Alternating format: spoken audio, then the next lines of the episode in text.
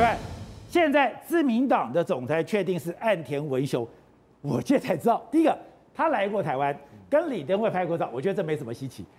他说他的曾祖父在基隆开过店，是岸田文雄的曾祖父叫做岸田吉太郎哦，他的这个一八九九一八九五年到一八九九年的时候。曾经在基隆，就是现在的新二路跟一二路的路口这个地方，曾经开过店哦。他开了两家店，一家是有关于西服店，一家是吃茶部哦。那这个巴洛克建筑到现在还是维持在这里哦。他这个就是他是曾祖父开店的样子，就是那个样子，一个开吃岸田吃茶部，对，一个是岸田无福店，是的。那现现在呢，已经变成是呃书局、书店，还有这个餐厅啊，哈。那现在就是说，岸田家族他其实在广，他们回到广岛之后，他的爸爸就是岸田文雄的爸爸，他叫做岸田文武，他也担任众议员，所以变成说，从这个呃他爸爸。祖父的那一辈开始就开始从政了。是。那岸田文雄曾经在一九九九四年这个到台湾来的时候，跟李登辉总统见面过之后呢，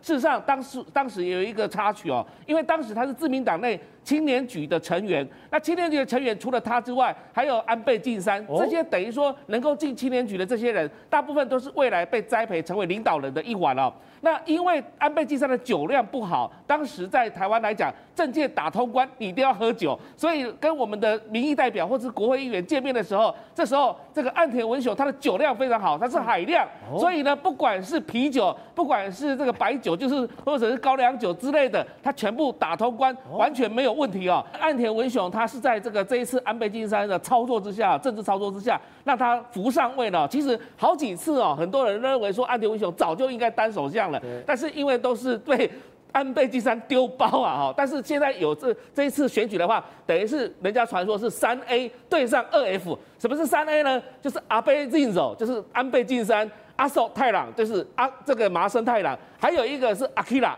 阿基拉就是所谓的他现在已经要任命他这个甘利明，要任命他作为自民党的这个总干事了，也就是秘书长的概念哦，这是最大的一个位置哦。然后呢，这个这三 A 呢对上二 F，二 F 谁？就是二阶俊博。二阶俊博就是亲中派的嘛，我们前面有提过了嘛。现在就是说，这些所谓的抗中派的已经拿到主导权了。那对上了这个所谓的亲中派来讲的话，包含你看这一次选举当中，河野太郎都一直被抹黑，然后变成说你的家族里面有人到中国做生意的，所以呢，你基本上是未来可能是亲中的。在这种情况之下，在这场选举当中，亲中派的就落马了。